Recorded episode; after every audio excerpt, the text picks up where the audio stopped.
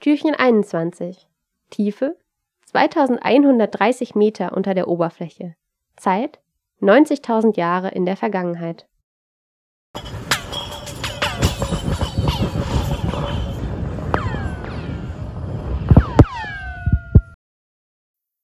Hallo zusammen, schön, dass ihr wieder da seid. Gestern hatte Hanna uns von ihrer Expedition zum E-Script Bohrcamp berichtet. Neben dem Bohren des mehrere Kilometer langen Hauptkerns gibt es dort übrigens auch noch andere Forschungsprojekte. Zum Beispiel werden mehrere kurze Eiskerne gebohrt und Messungen mit Drohnen oder mit Radar durchgeführt. Außerdem gibt es ein Oberflächenprogramm, das sich damit beschäftigt, wie Besonderheiten ins Eis gelangen. Diese Besonderheiten sind es schließlich, die uns dann später Informationen über die Vergangenheit des Eises liefern. Das Eisschild liegt übrigens gar nicht einfach herum. Es fließt eher, und das teilweise sogar ziemlich schnell. Der Nordost-Grönland-Eisstrom, an dem das East Grip Bohrcamp liegt, fließt mit einer Geschwindigkeit von 65 Metern im Jahr. Das sind 18 Zentimeter am Tag. Insgesamt nehmen zwölf Nationen an den Projekten des Bohrcamps teil. Ganz genau befindet sich die Forschungsstation bei 75,63 Grad Nord und 36,0 Grad West, mitten in Grönland also. Und genau dorthin wollen wir jetzt noch einmal zurückkehren, um uns von Hanna aus dem Leben im Camp berichten zu lassen. Hanna, wie sieht so ein typischer Tag im Eisbau Camp denn aus? Also generell ist der Tag vor allem durch die Mahlzeiten strukturiert. Das sind wie im ganz normalen Alltag eben auch Frühstück, Mittag und Abendessen. Und da ist es einfach super schön, wenn man da da ist, weil das einfach eine Möglichkeit ist, sich mit den anderen Leuten auszutauschen. Man kann noch mal kurz runterkommen und sich eben noch mal aufwärmen, wenn es dann halt wirklich kalt geworden ist. Und sonst sind die Tage halt super divers. Je nachdem, was gerade ansteht. Also bei diesem Oberflächenprogramm gibt es ein paar Routinemessungen, die jeden Tag gemacht werden. Aber es gibt auch Messen, die, Messungen, die werden nur alle zwei Wochen zum Beispiel gemacht. Und es gibt Messungen und Beprobungen, die werden nur ereignisabhängig gemacht. Also wenn zum Beispiel Schneefall ist, dann muss man öfter beproben und öfter Schneeproben nehmen. Probenbehälter vorbereiten und beschriften. Das ist ganz, also haben wir ganz oft abends gemacht. So divers, wie es bei mir ist, ist es bei ganz vielen anderen auch. Also da kommt es darauf an, wie äh, der Bohrkern gerade, also wie tief das Eis gerade ist, abgebohrt werden kann. Ja, das ist super divers. Also jeder hat irgendwie einen anderen Tagesablauf. Ganz oft steht man morgens auf und weiß zwar grob, was der Tag bringen wird, aber es läuft dann manchmal doch ein bisschen anders. Und nach so einem Tag fällt man wahrscheinlich total erschöpft ins Bett. Aber wo schläft man eigentlich in so einem Bohrcamp? Ja, die meisten Leute schlafen in so großen Zelten, wo man auch drin stehen kann, die sogenannten Weatherports. Das sind so rote Zelte, die dann auch mit so einem Boden sind. Da drin stehen dann zwei oder mehrere Stockbetten. Also man teilt sich das Zelt mit jemandem und wenn man möchte, dann kann man sogar auch eine Heizung anschalten. Tatsächlich habe ich es als gar nicht so kalt empfunden. Also die Schlafsäcke, die wir vom Abi bekommen haben, die sind super warm und wir haben die Heizung eigentlich kaum angemacht. Dann gibt es aber noch Leute, die in Einzelzelten schlafen, die halt nicht so gerne in Gruppenzelten schlafen. Oder ähm, auch Menschen, die im sogenannten Dom schlafen.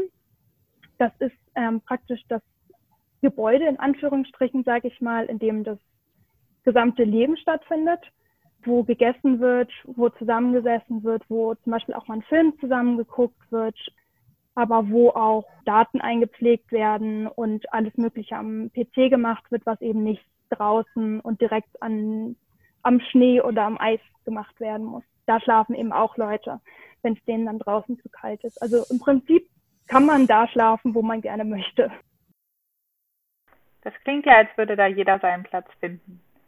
Mir fällt gerade auf, dass ich noch gar nicht gefragt habe, wie lang der E-Script-Eiskern eigentlich werden soll und wie viel davon so im Jahr gebohrt werden kann. Also das Eisschild ist an der Stelle, wo E-Script ist, über 2500 Meter tief. Und ähm, so tief wie das Eisschild ist, kann natürlich auch nur der Kern werden. Im Jahr hängt es ganz stark davon ab, wie die Beschaffenheit des Eises ist. Da kann es zum Beispiel sein, dass im Jahr fast einen Kilometer gebohrt wird, wenn alles total gut läuft. Aber es kann halt auch nur ein paar hundert Meter tief gebohrt werden. So das erste Jahr zum Beispiel wurde eben noch gar nicht gebohrt, weil das Camp erstmal aufgebaut werden musste. Das ist ja auch eine riesige Infrastruktur, die da gemanagt werden muss. Es kommt ganz stark auf das Jahr drauf an und wie das Eis beschaffen ist. Das klingt ja wie eine komplett andere Welt mit einem völlig anderen Alltag. Gab es etwas, was vielleicht eine besondere Umstellung war? Was ich ein bisschen gewöhnungsbedürftig fand, waren äh, die Außenklos. Da wird einfach nur ein Loch im Schnee gebuddelt, das dann so, ja, vielleicht um die drei Meter tief ist und da drauf dann noch so eine Art Gänsefüßchen Thron steht, auf den man sich dann setzen kann und sein Geschäft erledigen kann. Und drumherum ist eben noch ein Zelt, damit die Privatsphäre dann auch gegeben ist. Das ist was, was ich ziemlich gewöhnungsbedürftig fand, aber wo man sich dann auch relativ schnell dran gewöhnt und ja, alles dann auf einmal doch ganz normal ist, wenn man dann tatsächlich da ist. Kommen wir jetzt zu der wichtigsten Frage. Wie war eigentlich das Essen? Und das Essen war super. Wir haben richtig, also jedenfalls, was ich bis jetzt von allen gehört habe, äh, die Köche, die da angestellt sind, sind richtig, richtig gut und auch ich fand das Essen super von ähm, dem Koch, der da war. Also er hat super viel gekocht, super ausgewogen und es war eigentlich, also es war nichts, was mir nicht geschmeckt hat. Boah, das klingt richtig gut. Und außer Essen genießen, macht man noch so in seiner Freizeit? Ja, man hat ja das ewige Eis um sich rum. Und ähm, im Dom, von dem ich ja eben auch schon gesprochen hatte, gibt es, gibt es Internet, wenn man möchte. Allerdings ist das Internet auch nur so gut, dass man das zu gewissen Zeiten machen kann. Und das ist natürlich auch nicht das, warum man da ist. Also viele Leute nutzen dann eben auch das Eis draußen, gehen Langlauf, Skifahren. Ich habe gehört von einem, der Schneekiten war. Einige Leute gehen laufen. Ansonsten gab es wohl auch Gruppen, die so Workouts organisiert haben im Dom. Und ja, dann gibt es Leute, die stricken, nähen. Und abends wird auch sehr oft zusammen, ähm, werden Filme geguckt oder man sitzt einfach nur nett zusammen. Das muss ich mir unbedingt in Erinnerung rufen, wenn ich das nächste Mal nicht raus möchte im Winter, um laufen zu gehen, dass andere Menschen in Grönland joggen. Scheint ja wirklich viele Möglichkeiten zu geben. Und wie verbringt man dann so die Wochenenden? Generell gibt es Samstag dann noch einen Tag, an dem der Koch oder die Köchin frei hat und dann organisieren Leute, also WissenschaftlerInnen oder andere Leute von dem Camp, organisieren dann das Abendessen. Und das ist dann auch der Tag, wo es einfach ein bisschen festlicher zugeht. Alle ziehen sich was Schönes an, alle duschen auf jeden Fall. Und ähm, an dem Tag wird einfach nett zusammengesessen, groß gegessen und dann tatsächlich auch ein bisschen getanzt. Das ist auf jeden Fall immer ein sehr schöner, eine sehr schöne Auszeit aus dem Campleben und aus dem naja, doch recht arbeitsintensiven, aus der arbeitsintensiven Woche. Wo du gerade das Duschen erwähnt hast, habe ich mich gefragt, wie ist es eigentlich mit dem warmen Wasser? Also das warme Wasser ist einfach nur geschmolzener Schnee. Es gibt einmal einen ähm, Wassertank für Lebensmittel beziehungsweise einfach Trinkwasser.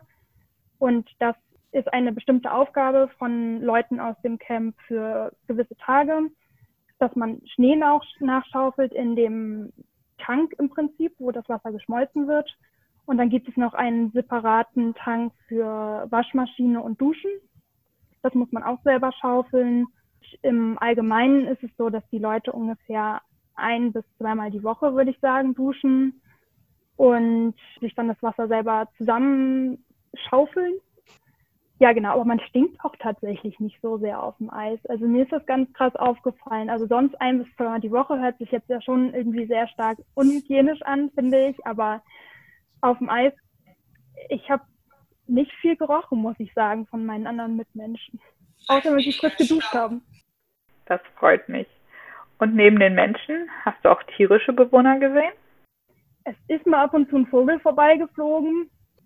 Aber ansonsten ist das schon sehr begrenzt, was es da an Tieren gibt. Also außer die toten Tiere, die es zum Essen für ähm, manche Leute gibt, habe ich jetzt keine lebendigen. Ich glaube, es war irgendwann mal ein, eine Raupe im Salat.